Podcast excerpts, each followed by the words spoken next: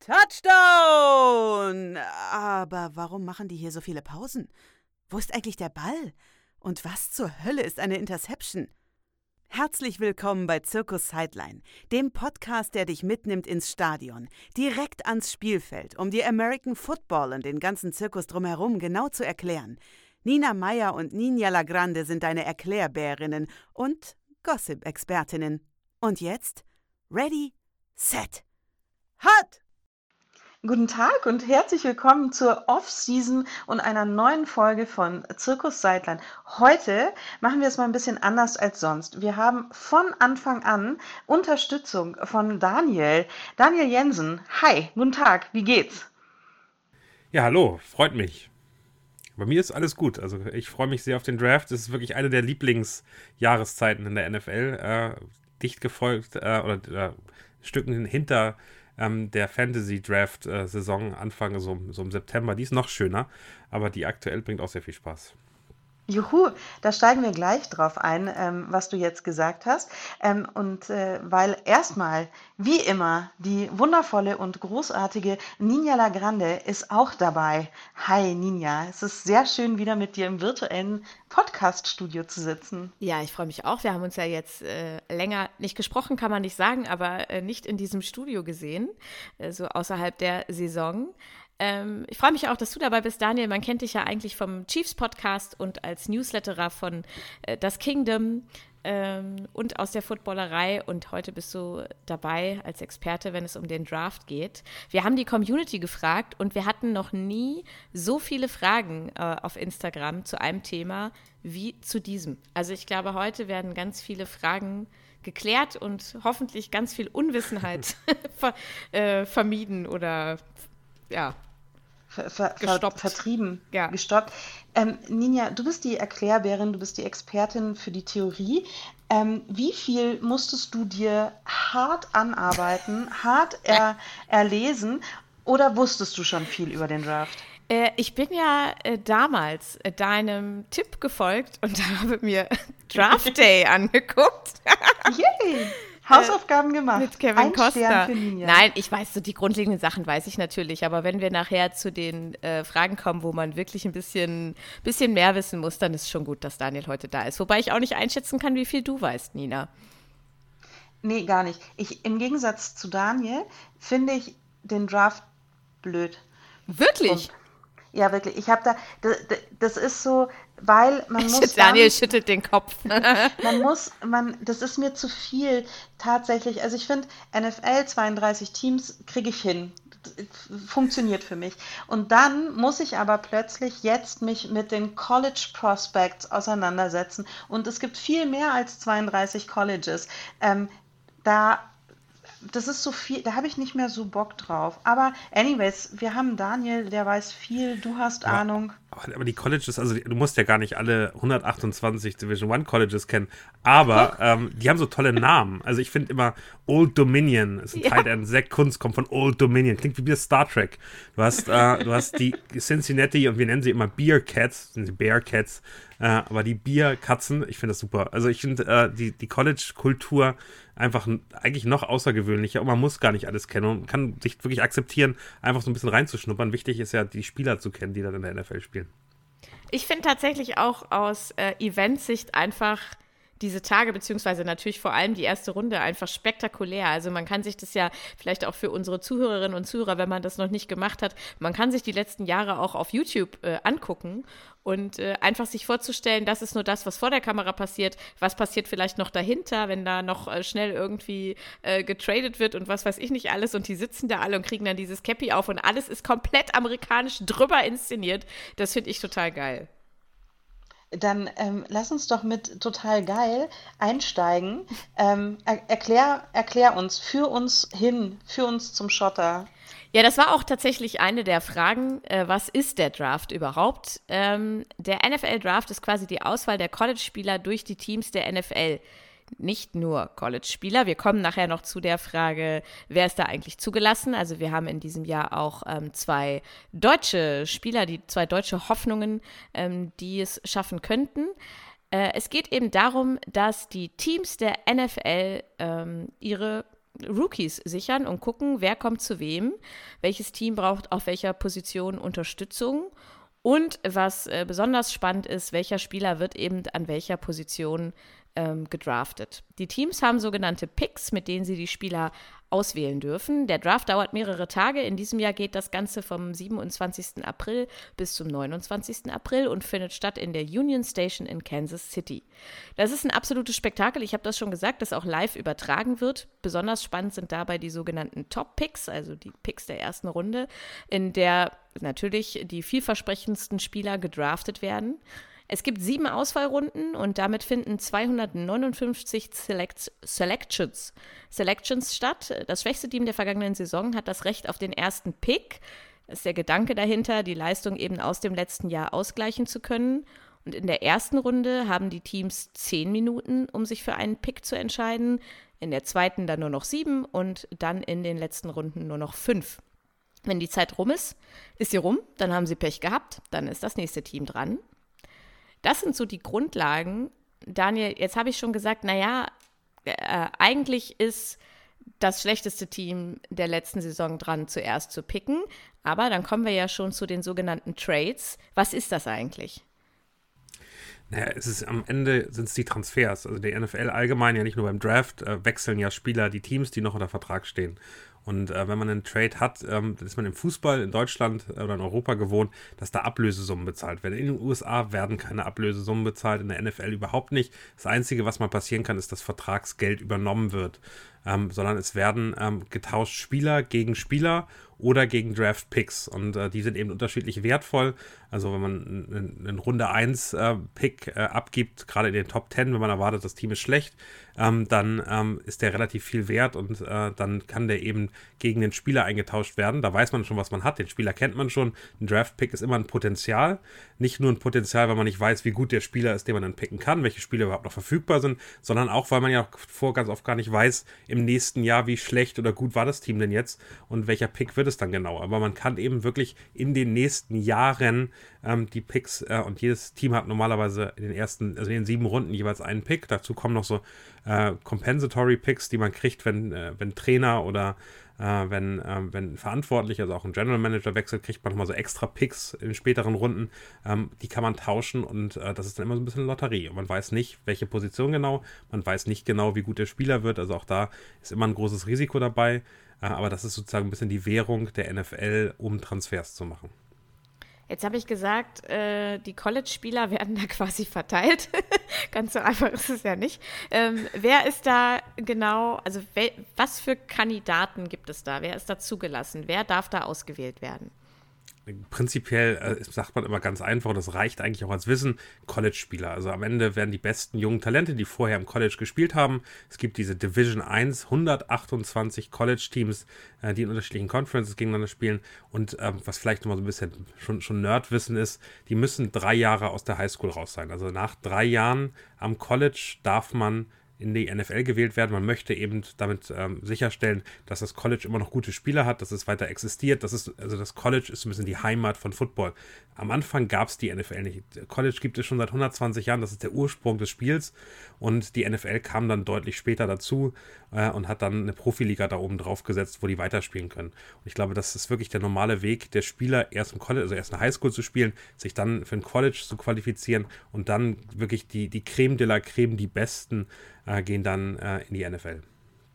Und wenn man äh, das tatsächlich noch nie sich angeschaut hat oder sich noch nicht so damit beschäftigt hat und jetzt denkt, naja, College-Spiele, ist ja wahrscheinlich so, als wenn ich hier zum Fußball von meinem Sohn gehe. das ist, ist, wirklich ein komplett äh, anderes Ausmaß und anderes Level. Teilweise, habe ich gelesen, sind die Stadien wirklich größer als Bundesliga-Stadien hier in Deutschland. Äh, die sind ja größer als die NFL-Stadien, das muss man immer ja. nicht vergessen. Okay. Es gibt so, die größten Stadien äh, in den USA sind College-Football-Stadien. Da gibt es wirklich so sieben, acht, die über 100.000 Leute beheimaten können. Also das ist unfassbar. Crazy. Die Stimmung ist total wild. Ich war im letzten Jahr bei Texas Tech, das ist in Lubbock, also irgendwo in Texas, ganz tief. Das ist das College von Patrick Mahomes. Da war ich zu Besuch und die rasten völlig aus. Und das ist auch so, dass es ganz normal ist, dass es bei nach einem knappen Sieg, wo die sich alle freuen, einen Platzsturm gibt. Und dann rennen, also das ist absurd, dann rennen die gegnerischen Spieler schnell weg, weil sie kein, keine Lust haben, die heimischen Fans zu haben.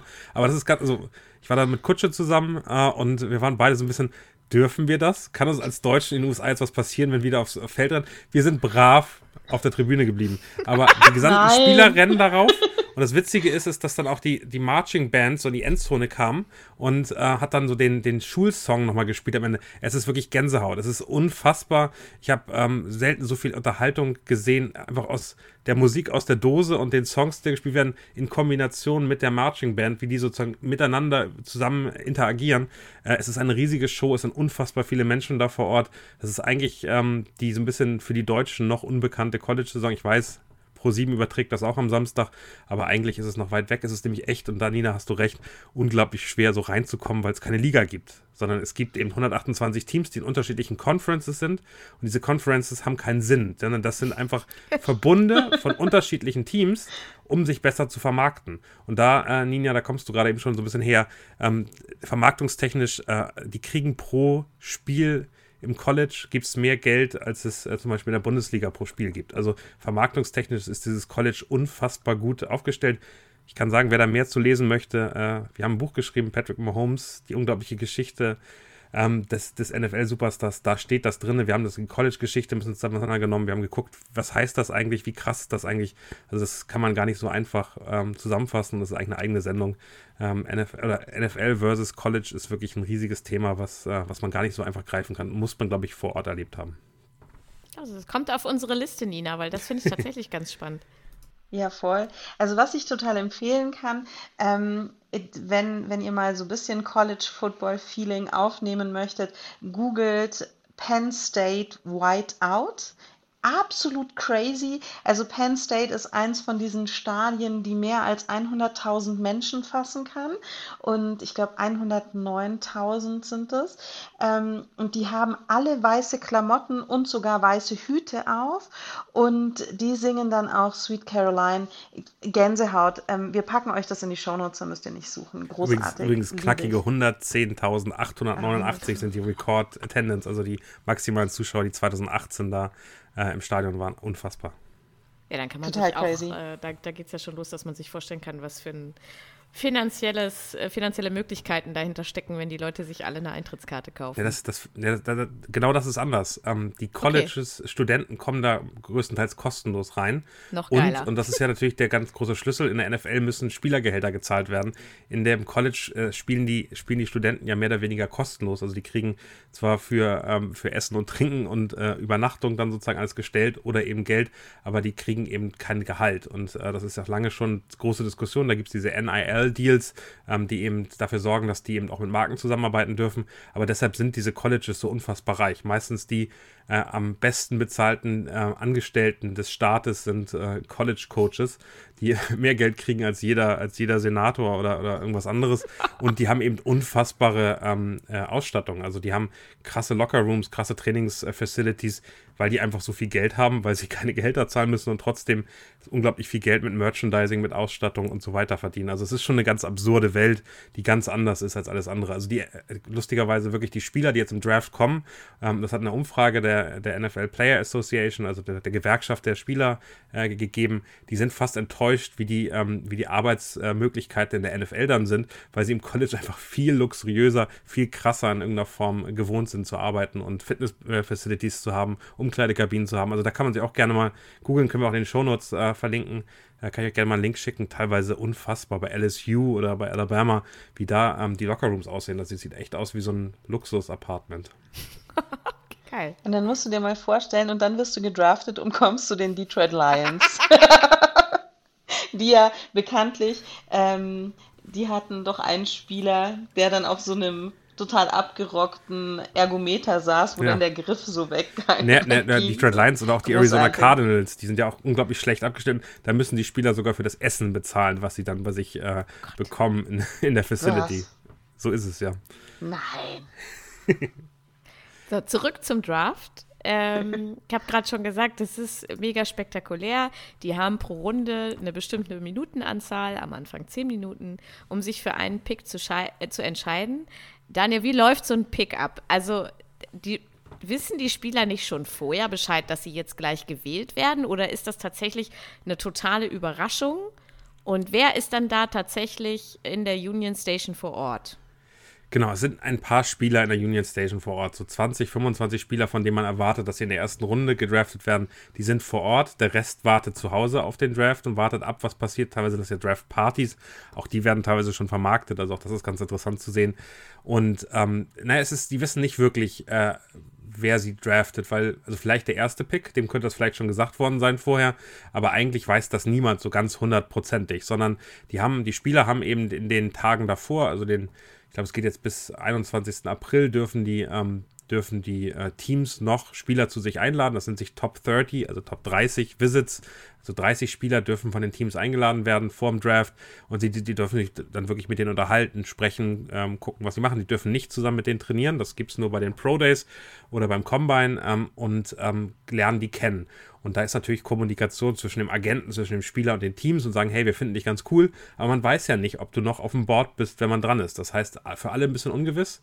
Und normalerweise ist es so, dass ähm, am Anfang, wenn, also diese Periode der 15 Minuten, die man hat, um den Pick einzureichen, ähm, wird dann äh, vom GM meistens der Spieler angerufen und gesagt, du, wir picken dich jetzt gleich. Und der, also deshalb warten alle und das ist dann wirklich so ein, spannender Moment auf diesen Telefonanruf. Und da gibt es am Ende hinter dem Draft, also am Freitag, den 28. Äh, nächste Woche, gibt es dann ganz, ganz viele Videos von Spielern, die zu Hause sitzen mit ihrer Familie und plötzlich klingelt das Telefon, sie, sie, sie brechen in Tränen aus, freuen sich unglaublich und, dann, und können gar nicht antworten, dass da jetzt irgendwie ein GM von von irgendeinem Team, die gerade versucht anzurufen. Also wirklich ganz viel Gänsehautgeschichten.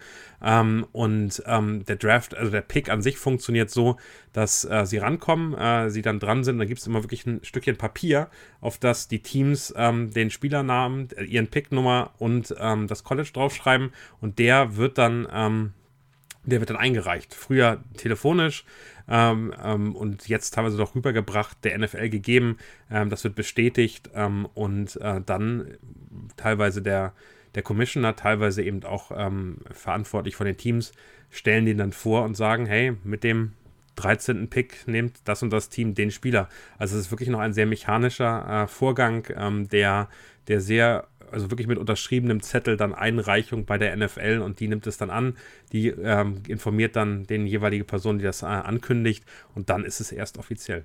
Ich finde es aber gerade, dass das so ein bisschen oldschool ist, irgendwie ganz schön, oder? Ja, ich fand's, ich fand's witzig, als äh, wirklich in der Corona-Pandemie alles zu war. Das war ja wirklich dann im, auch im, im, im, Ende April, ganz am Anfang von Corona im ersten Jahr.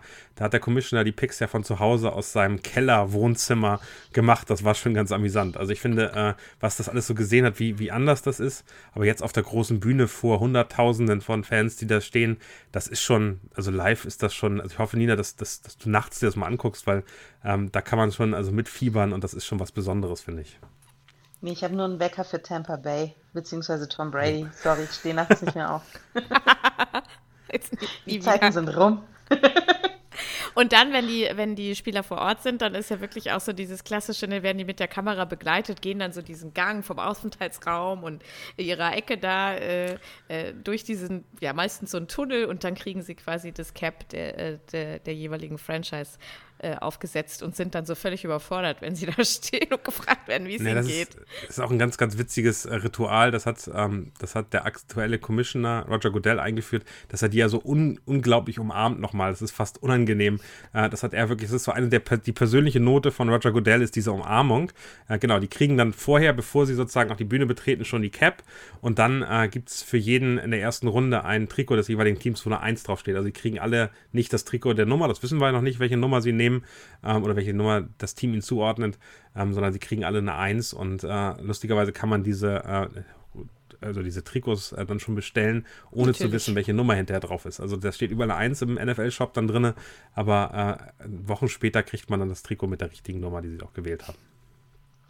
Ich weiß, dass du so ein Trikot-Nerd bist. Hast du ein Einser-Trikot? Also hast du so ein, so ein Draft? Ja, Cam, Cam, Newton habe ich, der hat eine Eins. Aber ja, aber der hatte ja immer die Eins. Nee, du kriegst, du kriegst auch dann nicht erst zugesendet. Du bestellst das sozusagen, okay. da steht auch eine Eins drauf. Du kriegst hinterher dann schon das richtige okay. Trikot mit der richtigen Nummer. Okay. Aber du weißt das zu der Zeit ja noch nicht.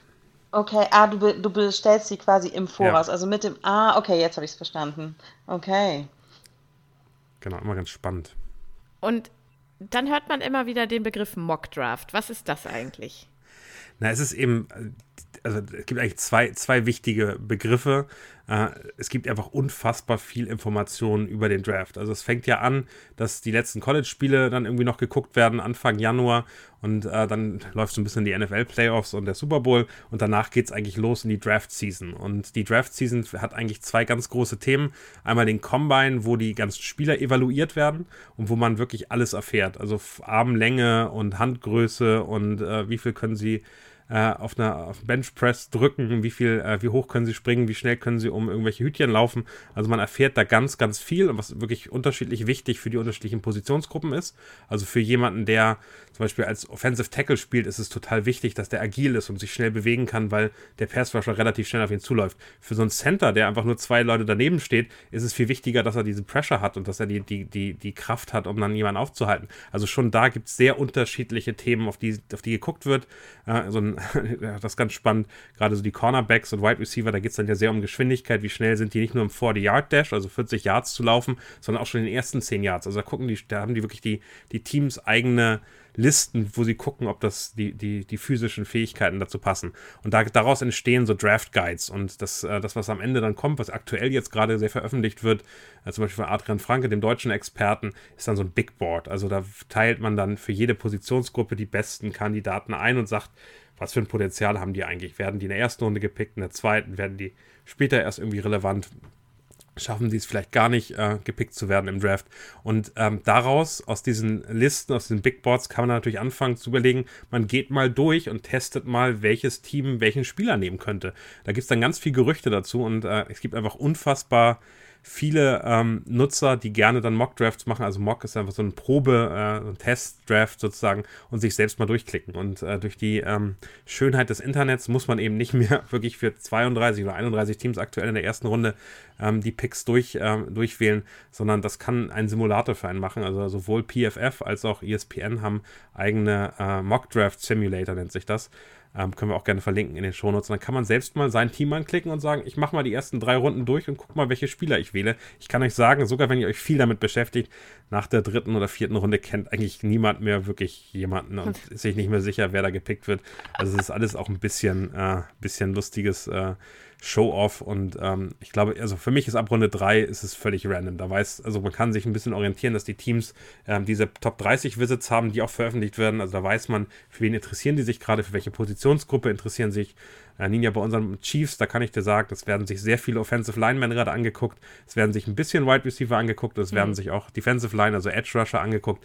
Ähm, und dann gibt es noch so ein paar, also zwei Cornerbacks haben sich angeguckt, ein Safety haben sich angeguckt. Also da kann man schon so eine Ahnung bekommen, was die Teams eigentlich Interesse daran haben. Und aus all diesen Informationen, und aktuell zum Beispiel das Gerücht, ähm, das gerade ganz groß ist, dass die dass die äh, Panthers als an Pick Nummer 1 äh, wahrscheinlich sich für Bryce Young interessieren und äh, das ist fatal für die Houston Texans und das lässt gerade da sozusagen alles aufgehen, alle Gerüchte aufgehen. Vielleicht nehmen die sich gar keinen Quarterback, wenn Young nicht mehr da ist, weil sie den anderen drei Top 4 Quarterbacks nicht vertrauen. Das kann sein, der Top, äh, der Top 2 Pick, also ähm, von den Houston Texans, könnte plötzlich äh, kein Quarterback werden. Und das sind so die Gerüchte, auf denen man so einen Mock Draft dann aufbaut, weil man versucht, so alle Informationen zusammenzuzählen und daraus dann äh, zu erklären, wieso man glaubt, welches Team was macht. Und äh, das bringt sehr viel Spaß. Das machen wir am äh, nächsten Montagabend ab 19 äh, Uhr auch in der Footballerei.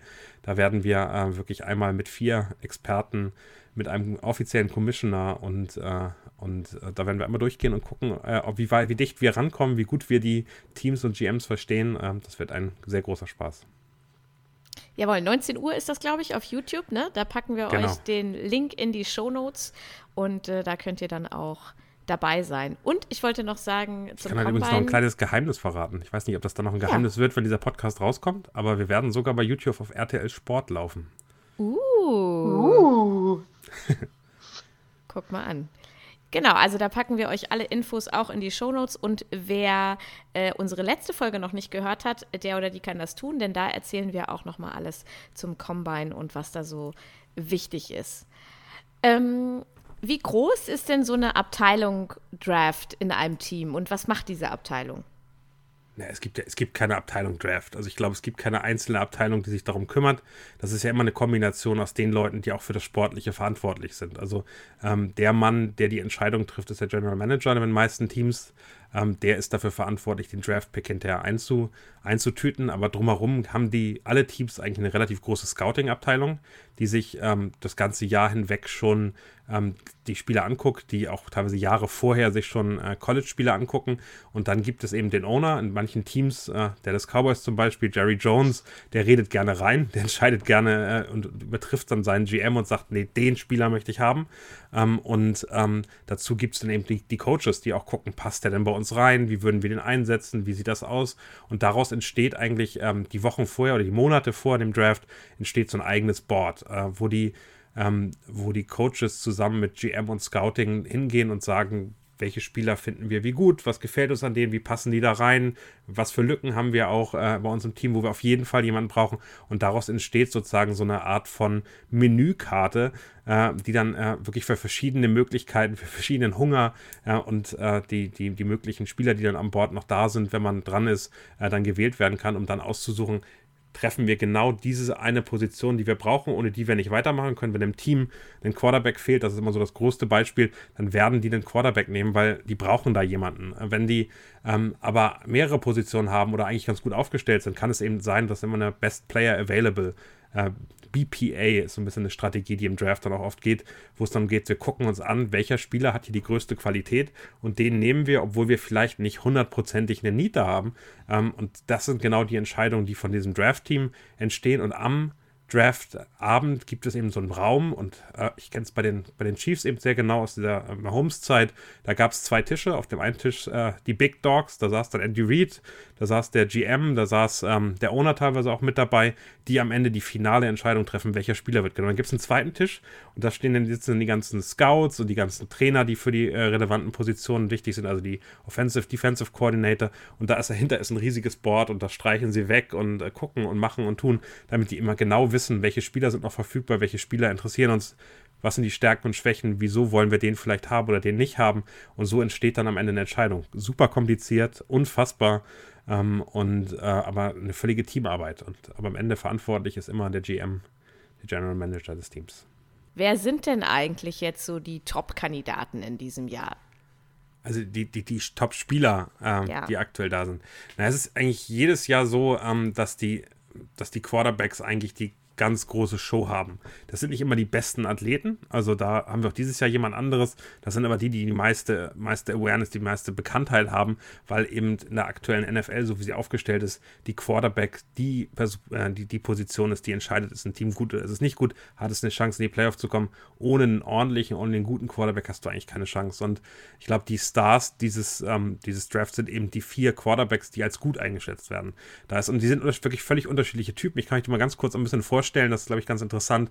Bryce Young ist ähm, der, der Quarterback von Alabama, der ähm, hat eine wirklich spannende Geschichte hinter sich äh, und, und, und eine Entwicklung.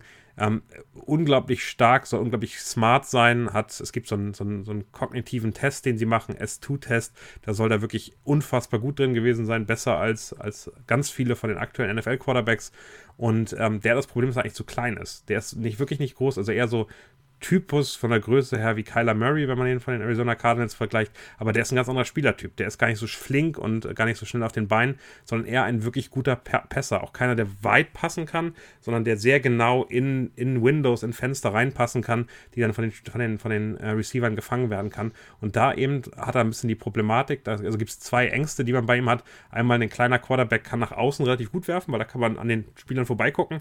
Der aber über die Mitte, wenn ein großer Center da steht und die, die Guards eben nicht so viel sieht, aber das hat er im College relativ gut hingekriegt. Da muss man aber sagen, man weiß nicht, wie das in der NFL ist, wo die, wo die Spieler noch ein Tick größer sind, noch ein Tick kräftiger, noch schneller da sind. Ähm, da erwartet man aber, das kriegt er einigermaßen gut hin. Und die andere Angst ist eben, dass er so klein ist und äh, bei Sacks, bei Tackles, die er bekommt, eben deutlich schneller sich verletzen könnte als andere stabilere Quarterbacks, die vielleicht ein bisschen größer sind, die vielleicht ein bisschen mehr, schneller dann auf den Beinen sind. Ähm, da ist ein bisschen die Angst, dass der vielleicht äh, mittelfristig der NFL körperlich nicht gewachsen ist. Werden wir sehen. Danach eben von Ohio State CJ Stroud. Das ist wirklich so ein ganz klassischer Quarterback. Äh, wie so ein Baum, ein Mann wie ein Baum, äh, kann, kann, relativ gut überblicken, hat einen guten Überblick äh, über das Spiel, was vor ihm passiert und kann eben äh, aus der Pocket passen. Ähm, Da werden wir mal gucken, wie gut der ankommt. Da gibt es wirklich Gerüchte, dass der jetzt auch ganz gut fallen könnte. Also an vier zum Beispiel zu den Colts. Mal gucken, wie das, wie das dann ganz genau aussieht. Und dann gehen wir eben weiter runter. Anthony äh, Robinson, äh, äh, hast du schon gesagt gehabt, Nina, dass der für dich irgendwie spannend ist. Äh, Richardson, sorry, Anthony Richardson. Ich einmal mit dem Namen verhaspelt, ja. Ähm, der äh, kommt von Florida und ist eben ein Überathlet. Der ist unfassbar schnell, unfassbar kräftig, äh, kann springen und, und keine Ahnung, hat die Combine-Zahlen für einen Quarterback auf wirklich neue Niveaus gesetzt. Der hat aber ganz, ganz wenig gespielt. Da weiß man gar nicht so genau, wie gut ist der denn wirklich, wie gut kann er eigentlich äh, Football spielen. Da weiß man nur, das ist ein unfassbarer Athlet. Ähm, und ähm, dann hat man Will Levis noch, ähm, der auch gut aussieht, der auch wenig gespielt hat, wo man insgesamt so ein bisschen Unsicherheiten hat, trifft er die richtigen Entscheidungen. Also eigentlich alles gut, hat einen guten Arm, hat ein gutes Spiel, kann gute Sachen machen, wo man gucken muss, wie gut trifft der Entscheidung, wie, wie gut ist der dahin, eben dann das Richtige zu machen, weil das ist für einen Quarterback ja auch relativ wichtig. Also diese Entscheidungsfindung, schnell Entscheidungen treffen, äh, keine Fehler zu machen, die dann irgendwie zu Interceptions führen. Also wirklich vier völlig unterschiedliche Stars für den Quarter, äh, für den, für den Draft, die ganz unterschiedlich rankommen, die in den ersten zehn Picks gepickt werden können. Es kann aber auch sein, dass man runterfällt. Also darüber ist, glaube ich, die größte Diskussion aktuell. Das schließt sich gleich eine Frage aus der Community an, ob denn der Hype um die Quarterbacks dieses Jahr so berechtigt ist. Ja, das ist, das ist immer ganz, ganz schwer zu, zu beantworten. Ich glaube, dass es in den letzten Jahren deutlich stärkere Quarterback-Klassen gibt oder gab. Äh, ich glaube, dass es im nächsten Jahr zwei Quarterbacks gibt, die stärker als alle vier hier sind. Ähm, und ähm, dass äh, wir aktuell eine Situation haben, wo in der NFL immer klarer wird, dass gute Quarterbacks unbedingt gebraucht werden kann. Wir haben so eine alte Generation, nicht Wanina, an Quarterbacks, die gerade äh, mehr oder weniger die Liga verlassen haben. Ähm, und äh, der Bedarf an jungen, guten Quarterbacks wird einfach immer größer. Also hat man in dieser Playoff-Saison ja auch gesehen mit Mahomes und, und Jalen Hurts, zwei Quarterbacks, die unglaublich talentiert sind, die äh, unglaublich viel können, die äh, am Ende ihr Team dahin bringen. Und ich glaube, es wird immer schwieriger, nur mit so einem Game Manager äh, am Ende einen, einen, Super Bowl zu gewinnen. Und das merken die Teams und die wollen da eben besser werden und äh, nachhaken. Und diese Quarterback-Thema ist einfach so groß, dass man sehr genau hinguckt, äh, wie die sich entwickeln. Wie die den nächsten Schritt machen, weiß man immer nie, wo die sich hinentwickeln. Vielleicht auch mit einem Jahr ähm, Pause noch und ein bisschen Vorbereitung, wie es bei Patrick Mahomes und der Alex Smith war zum Beispiel. Also das ist eben wirklich schwer zu sagen, wo sie hinkommen. Aber das ist die Diskussion, die auch in den USA ähm, sehr, sehr wild und sehr heiß geführt wird, weil man eben ganz unsicher ist, wie, wie schlagen die ein. Also wir haben in beide Richtungen genug Beispiele. Jalen Hurts ist in der zweiten Runde gepickt worden, war äh, gar nicht so gut drauf, hat im ersten Jahr gar nicht so gut gespielt. Auf der anderen Seite ein Baker Mayfield, der ähm, Nummer 1 Pick war und auch ganz viel an Nummer 2. Also man muss mal bei den Jets nachfragen, da waren ganz große Talente. Trey Lance, der unglaublich hoch gehandelt worden ist, die alle jetzt auch nicht mehr so doll aussehen. Also ich glaube, da gibt es einfach so viele Beispiele in beide Richtungen, dass eigentlich keiner sich zutraut zu sagen, das ist er und der wird jetzt einschlagen. Aber Tom Brady haben sie damals auch alle gesagt, bisschen zu schmächtig. der war auch zu schmächtig. Wow. Ähm, aber sag mal, du hast es gerade schon gesagt, diese Diskussion, diese Quarterback-Diskussion, ähm, es braucht nicht mehr, also in der modernen NFL braucht es nicht mehr diesen Spielmanager. Ähm, hast, du, hast du so ein bisschen Sorge, dass es dann irgendwann zu, ein, zu einseitig, also zu eindimensional wird, weil alles nur noch über diesen Quarterback läuft? Ich finde, es sind immer so Trends. Ich, ich, glaube, die NFL verändert sich. Und im letzten Jahr fand ich zum Beispiel die Offensiven der, der NFL deutlich schwächer als in den Jahren davor. Und man hat das Gefühl, dass die, die Defensiven eher das Spiel teilweise dominiert haben. Am Ende haben dann wieder zwei gute Quarterback dann auch gewonnen. Aber ähm, ich glaube, das hat immer so ein bisschen trendartige Richtung. Aktuell wird der Quarterback eben mehr geschützt. Man möchte spektakuläre Quarterbacks haben, krasse Catches haben. Und damit führt das eben so ein bisschen zu einer Quarterback-Liga. Ähm, wie sich das langfristig weiterentwickelt, ist, glaube ich, extrem spannend zu sehen, weil eben ähm, so ein Typus Patrick Mahomes, wenn man den mal rausnimmt, der wirklich einen ein, ein Talent ist, was es, glaube ich, so in der, in der NFL in der Art und Weise noch nicht gab, natürlich den Sport auch ändert. Die, College-Spieler, die Highschool-Spieler, die fangen jetzt an, so zu spielen zu wollen wie Patrick Mahomes. Mit Sidearm-Throws quer über den Platz, mit äh, sehr viel mehr Scramble, sehr viel mehr sich bewegen, äh, Sachen machen, wo man früher gesagt hat, du darfst nicht schräg über die Mitte werfen. Das darfst du nicht, weil dieses Risiko einer Interception einfach viel zu groß ist.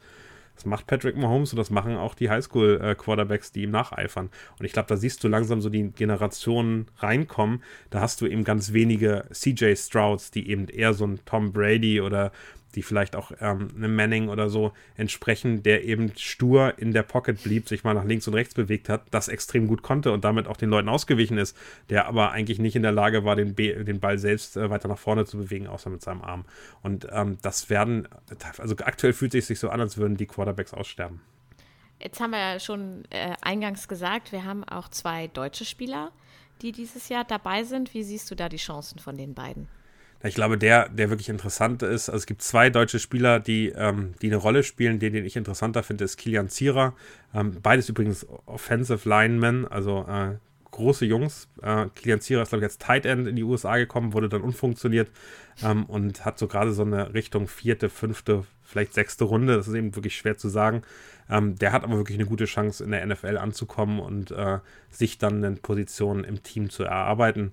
Äh, wo der hingeht, was da passiert, ist extrem schwer zu sagen.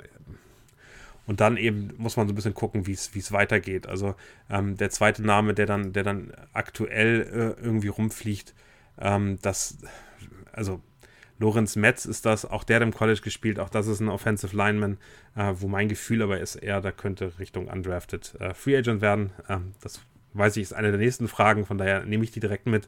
Äh, es gibt eben Spieler, die, es gibt eben mehr Spieler im Pool, als die, die im Draft gewählt werden.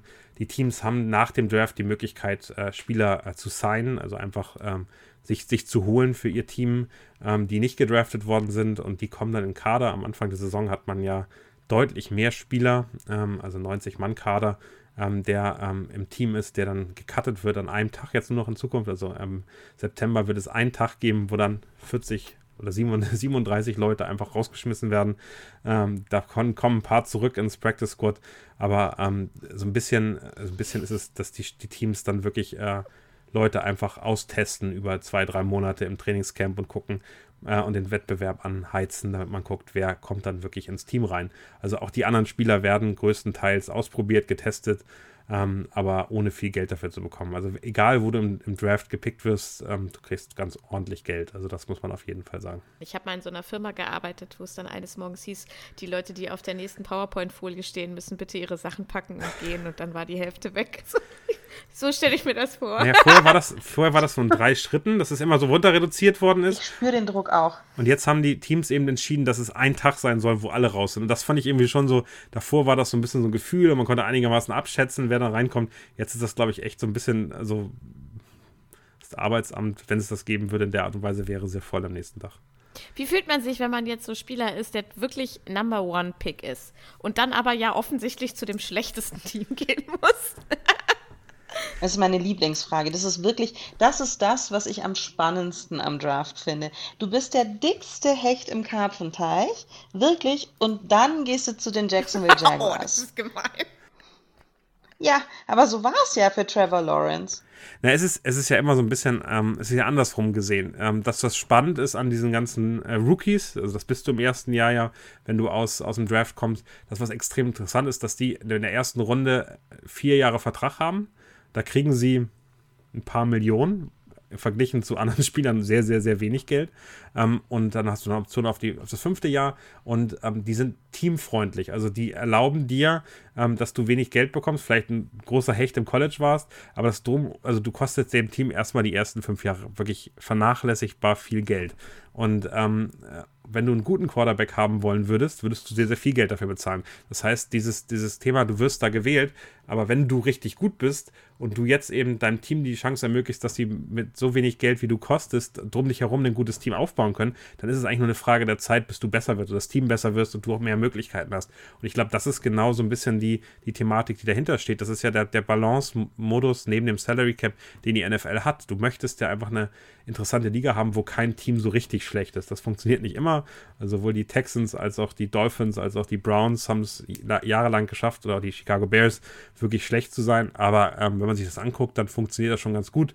Trevor Lawrence haben wir es jetzt gesehen, der hat sich über die Jahre verbessert. Das Team wurde immer besser, weil sie am Anfang eben auch noch schlecht waren. Ähm, das, was, glaube ich, echt bitter ist, ist, wenn du eine schlechte O-Line hast und das lernen die Teams auch gerade so ein bisschen, hey, auch wenn wir einen jungen Quarterback haben, wir müssen dafür sorgen, dass er einigermaßen geschützt ist. Das ist unser höchstes Gut, mit dem müssen wir vorsichtig umgehen und sollten nicht zulassen, dass die Verteidiger des anderen Teams den regelmäßig umdonnern. Ähm, und ich glaube, das ist so ein bisschen das, wo man drauf gucken muss. Aber wenn du einen hohen Pick hast, wenn du bei einem schlechten Team landest, musst du damit rechnen, dass du so zwei, drei Jahre brauchst, bis du eine Chance hast, in den Playoffs zu spielen. Wirst du zwei, drei Jahre untergegraben. Wenn es gut läuft, ist das verschmerzbar vielleicht im Nachhinein. Ja, das, das sowieso, ich glaube, Geld verdienen die genug und äh, dann ja auch äh, relativ ordentlich. Ähm, das, was ganz spannend ist, Trevor Lawrence hatte ja zum Beispiel in seinem Leben irgendwie drei Spiele verloren. Äh, Im College fast nichts verloren, weil er da auf einem echt guten, guten Universität, im guten Team war und auf der Highschool haben die auch nicht viel verloren. Das heißt, die, sind gar, die, die wissen gar nicht, wie verlieren geht. Ich finde es eigentlich ganz schön, dass die in die NFL kommen und erstmal lernen zu verlieren. Also vielleicht gibt das auch ein bisschen Charakter. Oh wow, jetzt, jetzt aber. Dafür hat er immer noch genug Selbstbewusstsein irgendwie. Ja. Also ich bin ja heimatlos, ich bin ja teamlos. Ich guck mal, ich suche mir das nächste Gewinnerteam aus. Die, die Chiefs sind ja jetzt schon auf der Gewinnerspur. Ich suche mir jemanden, der von hinten kommt. Vielleicht werden es die Jaguars. Vielleicht. Damit äh, kommen wir auch schon zum Boulevard, Nina. Juhu, juhu. Heute. Meine, meine Abteilung. Ich freue mich sehr. Wir steigen ein mit äh, der äh, gerade, also wir nehmen unseren Podcast ja immer so ein bisschen vor dem Veröffentlichung Tag auf. Ähm, die, die heißeste News, die gerade über mein Handy flatterte, das ist, dass äh, Damar Hamlin zurück zu ähm, den Bills kann. Der hatte ja bekanntlich vor drei Monaten so einen kleinen Herzstillstand auf dem Spielfeld. Kleinen Herzstillstand. Ja, nur einen kleinen. Er wurde reanimiert, ähm, was alles ja wunderbar funktioniert hat und er kann jetzt eben, also er wurde geklärt, er ist medizinisch wieder in der Lage, zurück aufs Spielfeld zu kommen. Ähm, es wird spannend, was, was die Bills machen. Die sind ja dann in den Playoffs ausgeschieden. Vielleicht so ein bisschen, weil eben diese Hamlin-Sache ihnen im Nacken saß. Man weiß es nicht. Daniel, war es das oder war es noch ein bisschen mehr als nur so ein bisschen psychischer Stress? Na, ich glaube, die Bills waren das Team der ersten äh, Saisonhälfte und das ist ja oft so, dass einmal irgendwann die Luft ausging. Und ich finde auch schon am Ende der äh, normalen, regulären Saison ist den Bills ein bisschen die Luft ausgegangen. Josh Allen war nicht ganz so stark. Ähm, und das, glaube ich, war dann so ein bisschen der, der Knackpunkt, dass es dann am Ende wirklich äh, zu Ende war mit dem Team. Äh, aber prinzipiell, also ist das, glaube ich, schon ein Schock, der dich äh, nach vorne bringen kann oder eben nach unten bringen kann. Die Bills hat es eher gekillt, wenn man es äh, böse sagen möchte.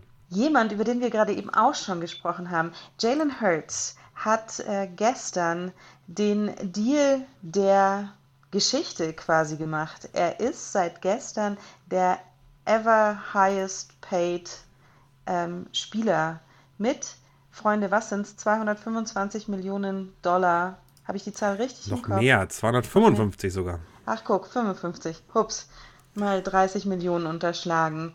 Und äh, das für mich spektakulärste an der ganzen Sache ist, dass er ein weibliches, rein weibliches Management-Team hat und dass eine Frau die dicksten Eier offensichtlich hatte Nicole in der NFL Lynn. und diesen Betrag durchgeboxt hat. Ist das für dich auch das Beste, Ninja? Ja. Also ich habe ja nichts von den Millionen.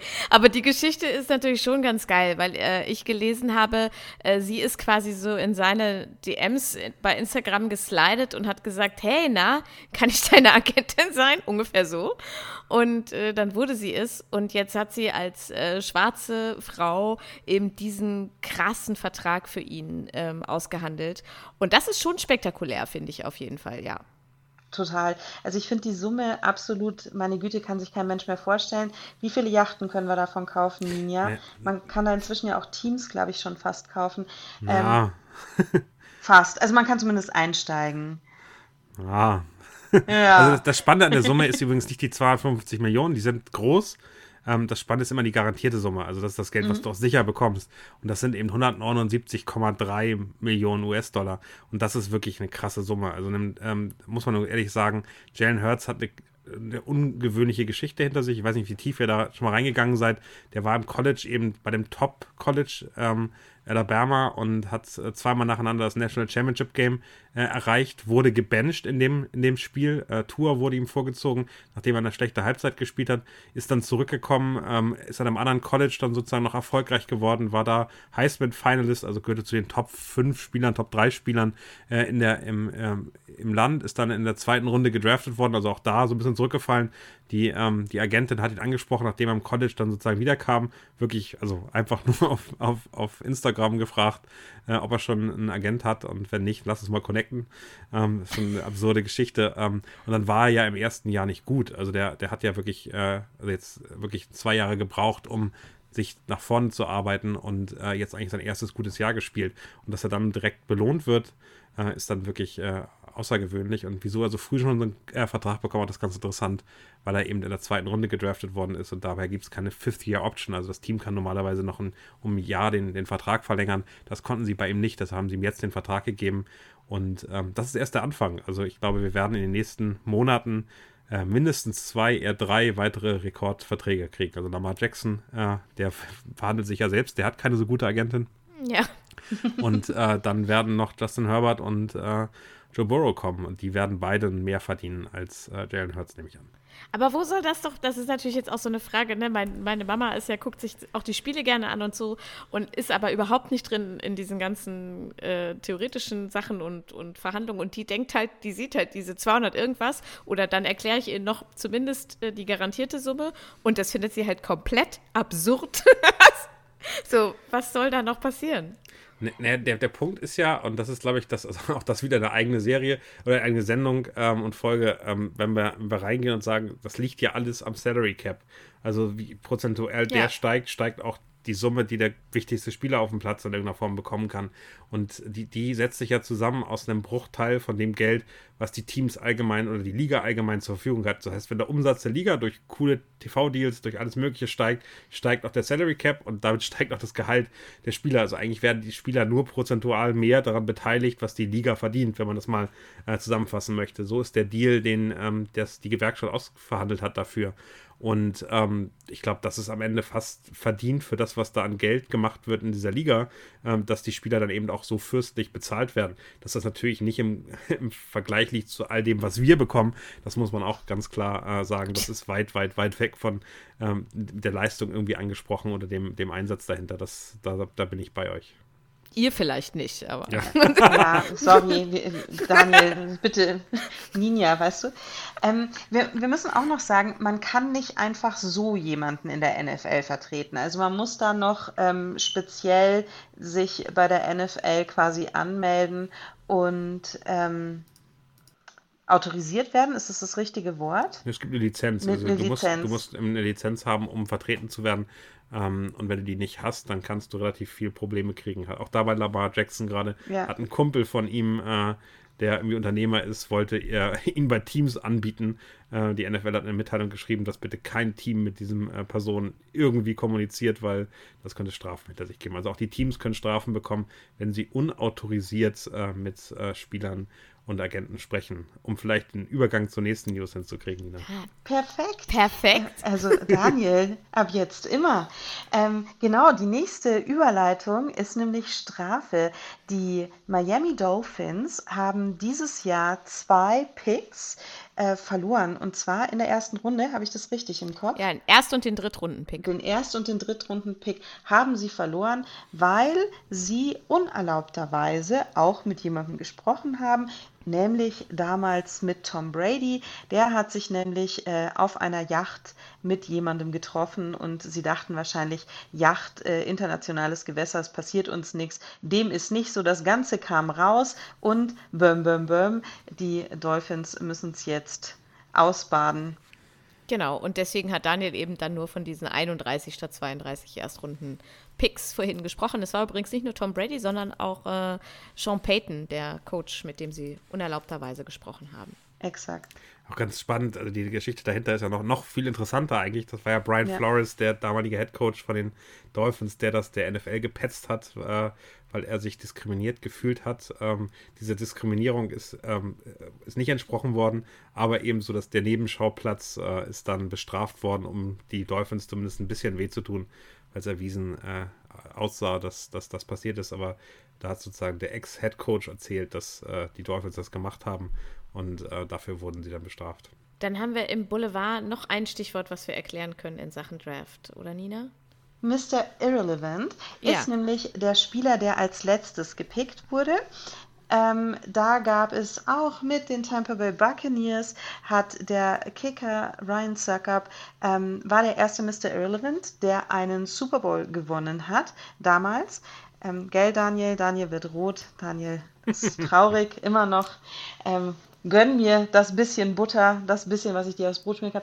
Ähm, genau, und äh, es gab der letzte spektakuläre Mr. Irrelevant ist Pock, de- den kann ich nicht. Brock Purdy. Brock Purdy. Brock Purdy, ähm, der. Brock finde ich aber auch gut. Ja, aber den finde ich wirklich schwierig. Und ich habe das doch im Podcast mit dir, Daniel, bei der Footballerei. Ist mir das gleiche passiert. Also konnte ich es auch nicht. ähm, er ist auch Mr. Irrelevant, ist jetzt gerade Quarterback der 49ers und ähm, der hat ganz außerordentlich gut gespielt. Ist auch ähm, ein Pocket Passer, ist ein Croupier, hat ihn Coach Schuan genannt. Er verteilt die Bälle wunderschön, ähm, hat gut ausgesehen, muss man sagen, eine Zeit lang bei den äh, 49ers, ist jetzt leider verletzt und hat jetzt auch in einem Interview gesagt, er weiß nicht, ob er kommende Saison spielen kann.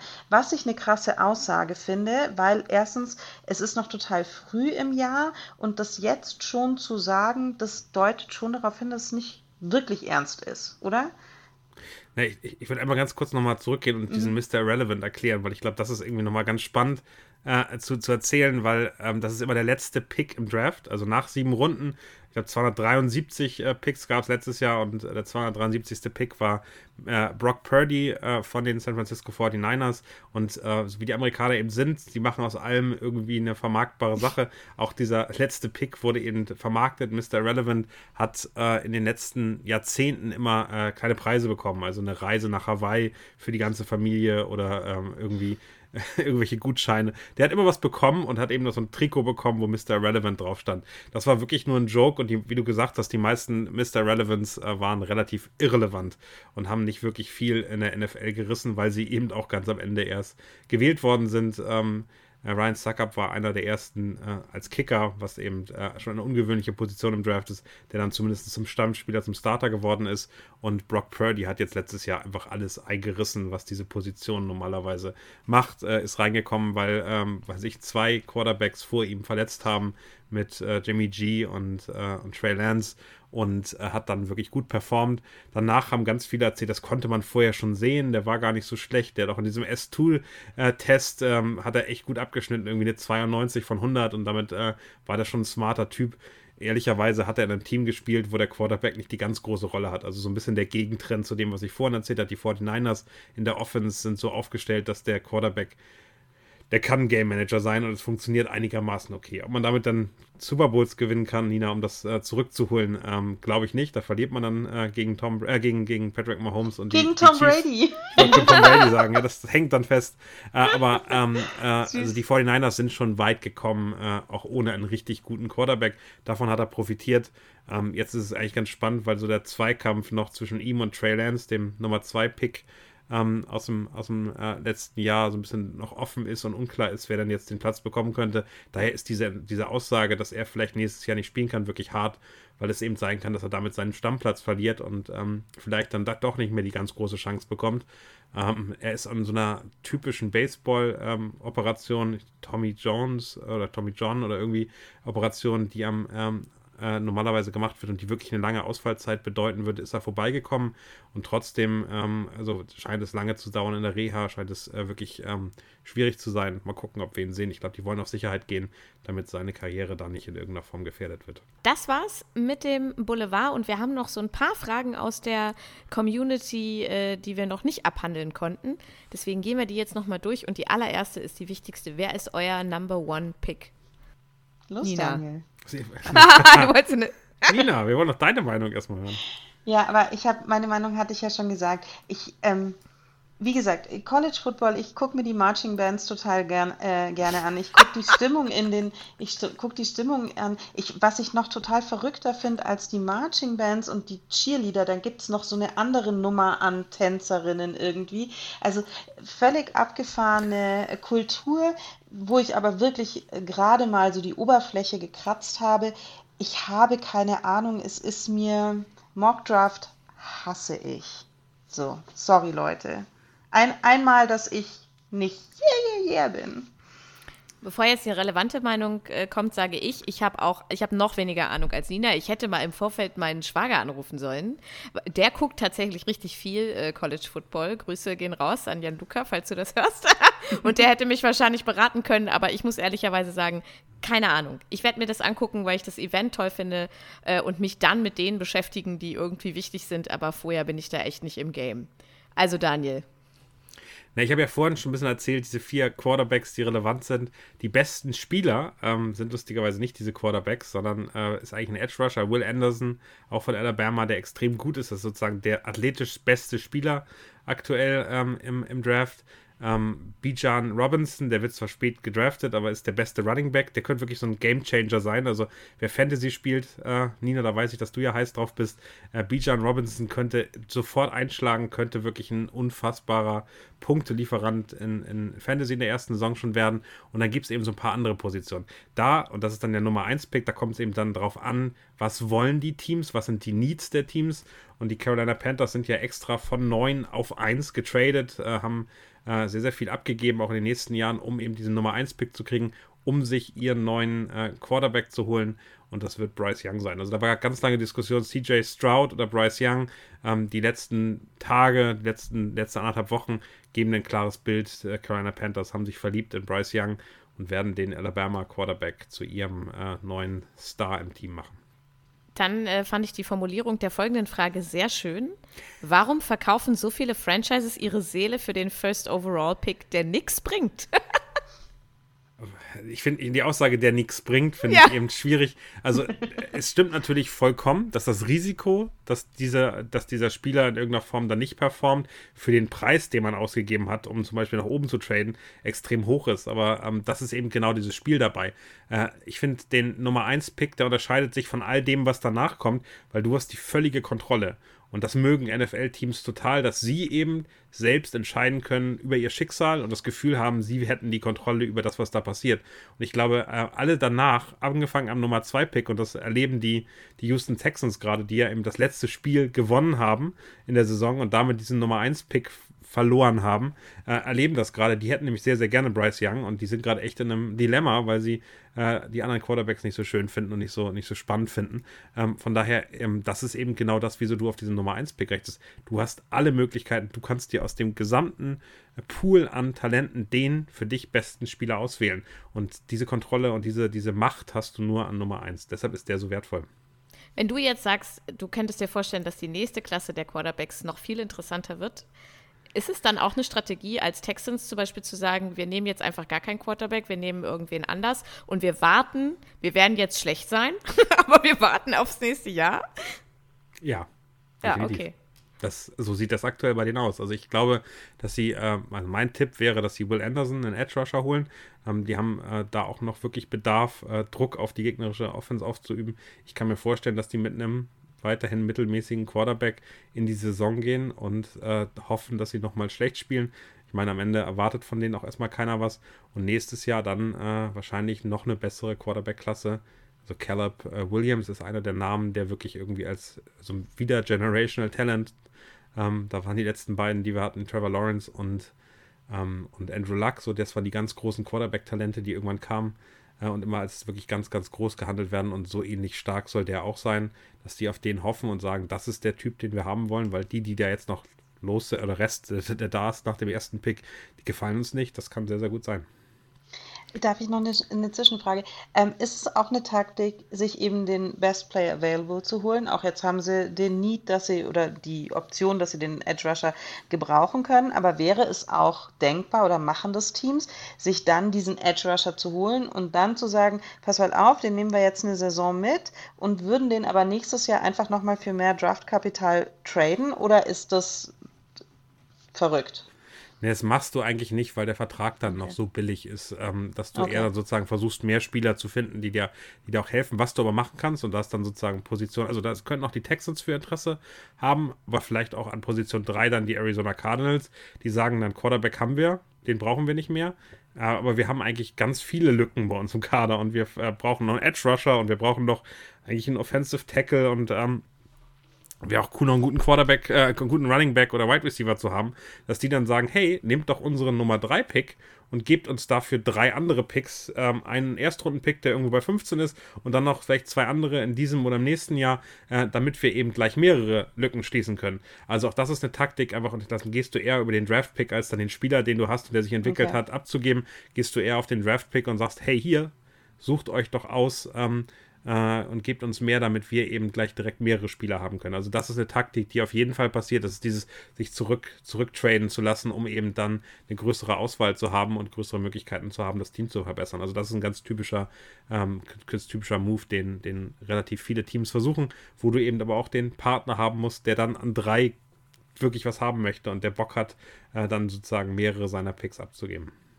Okay. Du hast es jetzt gerade schon angesprochen, da gab es ganz viele Fragen zu, wie das eigentlich funktioniert. Ne? Ähm, dass die sich untereinander absprechen und sagen, ja, ich gebe dir das und das und du gibst mir dafür das, äh, wie da auch die NFL den Überblick behält.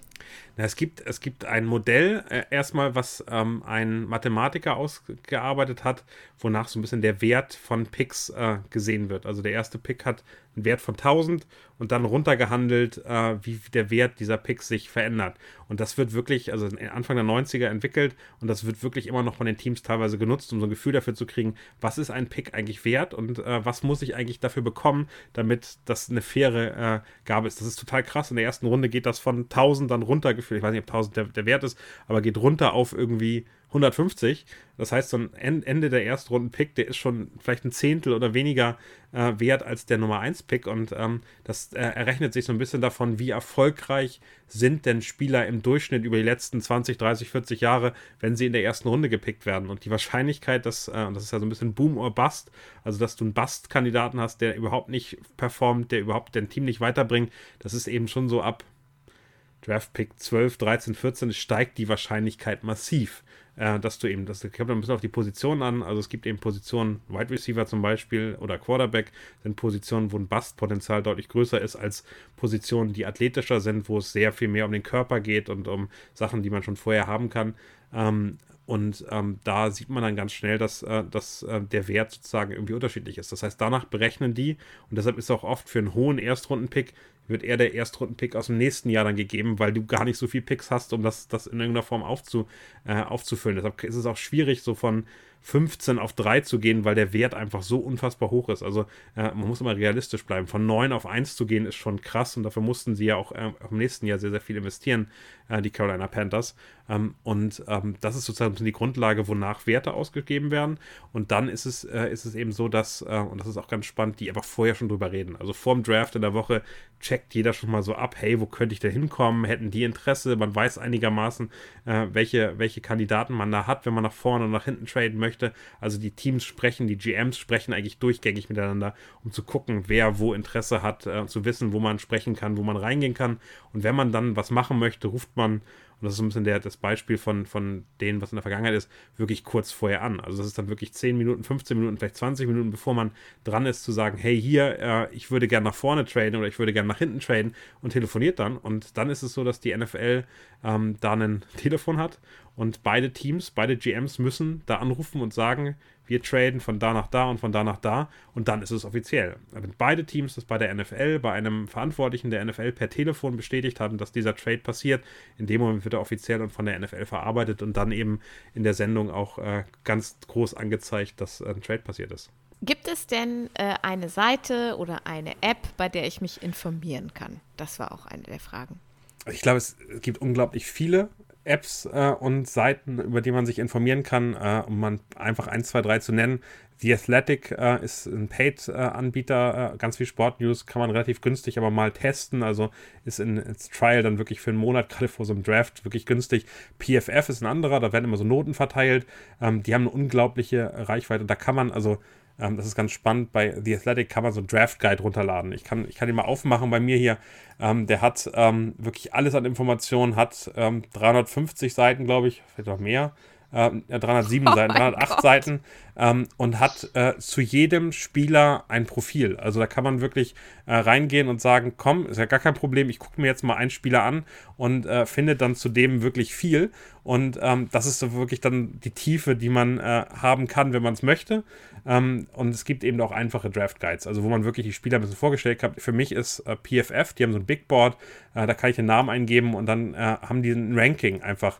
Ähm, Bryce Young ist auf 1 und dann erfährt man ein bisschen was über Alter, was ist da für ein Spieler was wie gut war am College und so weiter. Und das sind so Informationsquellen. Also pff.com, äh, The Athletic finde ich gut. Man kann auch bei ESPN unglaublich viel finden. Ähm, und ähm, in Deutschland, glaube ich, ähm, gibt es äh, relativ viele Experten. Wenn man auf Twitter geht, äh, gibt es einige an College-Experten. Ich auch, auch wenn es die Konkurrenz ist, Downset Talk, finde ich, äh, wenn man da in den Podcast mal reingeht, kriegt man unglaublich viele Informationen äh, über die einzelnen Positionsgruppen. Also Adrian und, äh, und Christoph haben da wirklich coole Sachen gemacht, sind äh, die Quarterbacks, die Wide Receiver, die Titans durchgegangen und erzählen so ein bisschen, was ihre Lieblinge sind, was ihre besten Spieler sind. Da kann man mal eintauchen. Ist am Anfang auch nicht ganz einfach, aber da kriegt man ein gutes Gefühl dafür, was so die Top-Spieler sind und kann sich so ein bisschen berieseln lassen. Und, äh, und das möchten, haben wir vorhin schon drüber geredet, die ähm, Live-Drafterei in der, in der, der Footballerei am Montag um 19 Uhr gibt, glaube ich, den einfachsten Einstieg, wenn man so noch gar keine Ahnung hat und sagt, ich möchte jetzt mal dabei sein. Wir gehen wirklich in, in Bild und Farbe einmal ähm, die erste Runde durch und dann hat man die Namen mal gehört, dann weiß man, worum es geht, was für Spieler das sind und das ist dann ein bisschen unterhaltender und ein bisschen mehr Entertainment als äh, wirklich trocken die, die Profile durchzugehen. Das ist dann schon, ähm, das muss ich auch ehrlich zugeben, schon ziemlich, ziemlich nerdig. Und äh, bei der Live-Drafterei, ähm, du bist ähm, ein, einer, der, der pickt quasi. Remo wird dabei sein und picken. Ähm, Stolle, der auch schon bei uns zu Gast war im Podcast, der GM der Munich Ravens. Und wer pickt noch? Äh, Julian wird noch picken und ähm, der ist ähm, auch Experte im Podcast, macht zusammen mit Tiziana Höll ähm, den Gridiron Podcast, ähm, kommt ja auch aus Hamburg. Wir werden alle im Studio sein, also wirklich alle zusammen, nicht nur hier remote, sondern wow. äh, wirklich zusammen äh, sprechen. Ähm, und äh, wir übernehmen immer sozusagen 1, 2, 3, 4 die ganzen Teams durch. Ich habe schon gesehen, ich habe beide Philadelphia Eagles Picks, ich habe beide Detroit Lions Picks äh, und ein paar andere. Also an Nummer 2 die Houston Texans, für die ich mich entscheiden kann. Äh, und wir bereiten uns da sehr drauf vor und äh, versuchen das Beste zu machen für die, für die Teams, wo wir glauben, das ist, das ist die richtige Entscheidung. Und Kutsche wird wie jedes Jahr seinen Konfirmationsanzug auspacken und den Commissioner geben. Ich glaube, wir sind alle im Anzug. Also wenn ich das so richtig äh, einschätze, glaube ich, ähm, dass ja, äh, so ein alle. bisschen Anzugspflicht äh, ist, äh, die wurde mir ausgegeben. Also gut, äh, man darf gespannt sein in äh, Live-Bild, Farbe, allem Anzug, Anzugspflicht. Da bin ich ja dann wieder beim Boulevard, was ich sehr liebe. Ich, ich werde dann Noten für dieses Erscheinungsbild äh, vergeben. Du hast gesagt, Hutsche ist dabei und Katharina, unsere Kollegin von Feldgeflüsterei, wird auch dabei sein. Genau, die wird die Community zu Wort holen. Also am Ende wird die sozusagen die Fanfragen an unsere Leistung äh, mit in die Sendung reinholen und äh, dafür sorgen, dass äh, die auch alle sozusagen beantwortet werden, die Fragen, die da von außen kommen. Genau, also wenn ihr jetzt nach dieser Folge noch viel mehr Fragen habt, dann müsst ihr auf jeden Fall einschalten um 19 Uhr am Montag. Wir haben noch äh, eine letzte Frage aus der Community. Äh, Reihenfolge des Draft, gibt es Ausnahmen und wo geht Max, wie spricht man seinen Namen an, äh, aus, Daniel? Duggan? Ganz korrekt, genau. Hat im National Championship ähm, Spiel gespielt äh, von den TCU Hornet Frogs. Auch das wieder so ein. Also, Nina, Nina, Nina, Name. Ich habe ihn auch gegoogelt. Frogs. Hornet Frogs fand ich richtig gut. Aber am Ende ist es, ist es ehrlicherweise so, dass das eigentlich das, das der größte Spaß ist, wenn man sich mal anguckt, wie diese ganzen Teams denn eigentlich heißen. Ähm, das ist ein, ein, ein sehr großer Spaß, äh, die mal durchzugehen, weil die haben ja alle Maskottchen oder so Spitznamen. Ähm, bei Texas Texans die Red Raiders und da gibt es wirklich alles Mögliche. Beer, Cats hatten wir vorhin schon. Äh, das ist wirklich völlig absurd und ich bin regelmäßig bei College-Teams erstmal am googeln, was das denn für ein Tier ist oder was für eine Gestalt das Maskottchen ist, weil ich es noch nie gehört habe, das Name. Aber Hornet Frogs ist auf jeden Fall einer der. Ganz vorne dabei. Ein, ein, ein Hornfrosch. Genau, was, ich, ich fand es nochmal ganz spannend, weil ich davor darüber geredet habe, dieser Draft Guide mit 307 Seiten. Ich habe mir Kilian Zierer, den einzigen Deutschen, oder den, der, den einzigen Deutschen, der drinne ist, rausgenommen, um mal zu erzählen, wie tief das dann da reingeht. Also der war bei Auburn, ähm, der kommt aus München, ist 13, äh, 23,18 Jahre alt, also äh, am 24. ähm, 2. Äh, 2000 geboren, ist auf Position 26 insgesamt äh, auf, seiner, auf seiner Position, also ein 26 bester ähm, Offensive Lineman, ähm, hat äh, sich äh, im November 2019 das Kreuzband gerissen, wurde danach dann nach Auburn gewechselt, hat eine Saison ausgesetzt und hat dann, ähm, also wirklich so tief geht man rein, 15 Mal als Left Tackle gespielt, einmal als Right Tackle, da weiß man schon so, welche Position er etwas spielen wird und dann sieht man wirklich für einen Pro Day, wie groß ist er, wie viel wiegt er, wie lang sind seine Arme, wie groß sind seine Hände, wie ist seine Wingspace, also wenn er die Arme ausbreitet, wie schneller war er bei 40 Yards, bei 20 Yards, bei 10 Yards, wie viel hat er um das Hütchenlaufen rumherum hingekriegt und wie weit hat er Benchpress gemacht. Ähm, und dann kriegt man eben so eine schöne äh, Zusammenfassung auch für Journalisten. Kilian Zira, und dann wird es noch in Lautschrift Zira hingeschrieben, which is one of three children, also man weiß schon, er hat zwei, zwei Geschwister, grew up in Munich, Germany and played soccer throughout childhood. Also wir wissen, er hat früher Fußball gespielt. Mit 16 ähm, He tried football and played mostly wide receiver and tight end. He received one scholarship offer and moved to the offensive line of the College of Cayons. Also der war eigentlich Wide Receiver und Tight End und wurde dann in den USA, nee, das passt nicht, komm, du gehst direkt in die Offensive Line. Der wurde einfach völlig umgewandelt. Ähm, und dann gibt es eben wirklich, da geht es wirklich dahin, wie er aussieht. Uh, Zero looks the part in Pets, but is still piecing everything together. Also man merkt auch, hey, der ist ja noch dabei, sozusagen sich zu entwickeln und das alles hinzukriegen. He has the range to reach his landmarks and close space on rushers, but he tends to forget his feet. Also er vergisst immer seine Füße. And lose control through engagement. He must strengthen his core, also er muss sein, sein, seine Körpermitte stärken und anchored, also den, den Fuß, wie, wie gut er steht, to match up in the NFL. Overall, Zira has inconsistent tape full of youthful, inexperienced mistakes. Also macht äh, jugendliche, äh, unerfahrene Fehler. But he is a fluent mover with the food quickness and functional length worth developing on the practice squad. Also da sagen sie schon, hey, der hat was, der hat Talent, aber der ist noch sehr unerfahren und macht noch sehr, sehr viele Fehler. Also den aufs Practice Squad zu setzen, hat er eine Chance, sich zu entwickeln. Also, ähm, und das ist dann so ein bisschen Great Priority Free Agent. Also am Ende glauben die auch, der könnte auch rausrutschen nach hinten und könnte als undrafted Free Agent dann äh, sehr schnell gepickt werden für den Practice Squad. Also, das sind die Informationen, so tief geht es rein und das eben über keine Ahnung, 1500 Spieler, die da drin sind oder so. Also man hat da wirklich eine unfassbare Auswahl, diese Profile sich anzugucken und zu sehen, was für Typen sind das, wie gut sind die eigentlich mega weird sein, das über dich selber zu lesen. So, ah ja, ich mache noch viele jugendliche Fehler. Ja. Scheiße. Aber so, also das ist auch die NFL und das ist auch das, was so krass ist dabei, dass diese, dass diese Analysen, ähm, du warst dann einen Tag, hattest einen schlechten Tag, irgendwie bist schlecht aufgestanden, hast dann den Combine gemacht und danach wirst du gewertet. Und äh, nur an diesem Tag und dieser Leistung und das kann bedeuten, dass du an 50 oder an 150 im Draft gedraftet wirst und in den ersten Jahren 2, 3 Millionen oder nur 500.000 verdienst. Also das ist ja. eben schon krass, diese Leistungstests und so weiter, das ist schon, das ist schon eine harte Nummer. Also das äh, muss man ganz klar so sagen. Ist ein bisschen, ist ein bisschen Viehmarkt. Also Hast du schon gesagt, wo Max Duggan hingeht? Max Duggan ist, ist eben, ich habe mal gerade geguckt, 307. Äh, Prospect äh, im Draft. Also okay. der wird irgendwann sehr spät am Ende, sechste, siebte Runde, fünfte, sechste, siebte Runde als Quarterback gewählt. Dem wird nicht zugetraut, dass er eine große Karriere macht, eher so ein Backup. Ähm, und da ist es unglaublich schwer zu sagen. Das ist jetzt kein Quarterback-needy-Team, wird sagen, das ist unser Star, sondern das ist eher jemanden, der eine gute Backup-Rolle haben kann, der, wenn es gut läuft, wie Brock Purdy reinkommt, weil sich die zwei Leute oder der eine Person Person vor ihm mal verletzen. Und das ist fast unfassbar äh, schwer zu sagen. Der kann eigentlich bei allen 32 Teams landen. Also da möchte ich gar nicht irgendwie tippen, wo könnte er hingehen, sondern es ist wirklich eine völlig offene Wahl, weil der eher so ein Ergänzungsspieler leider Gottes ist. Ich weiß auch nicht, woher, also mit welcher Intention diese Frage direkt nach Na, Ich glaube, da hat jemand wurde. das National Championship Game geguckt und äh, ah, okay. hat gesagt, geil, da ist der, okay. der ähm, da sind eben zwei Quarterbacks gewesen, die auch gut aussahen, die auch gut gespielt haben, aber die beide ehrlicherweise kein NFL-Niveau haben und damit ähm, ähm, wirklich sich schwer tun werden, eine Rolle zu nehmen. Also sowohl Max äh, Ducker als auch auf der anderen Seite ähm, ähm, der, der Quarterback, die werden, die werden keine Rolle spielen. Und das, das ist dann manchmal ein bisschen gemein, aber äh, so ist die NFL äh, ganz hart, wie sie ist eben auch. Ähm, da werden wir nicht mehr viel von hören.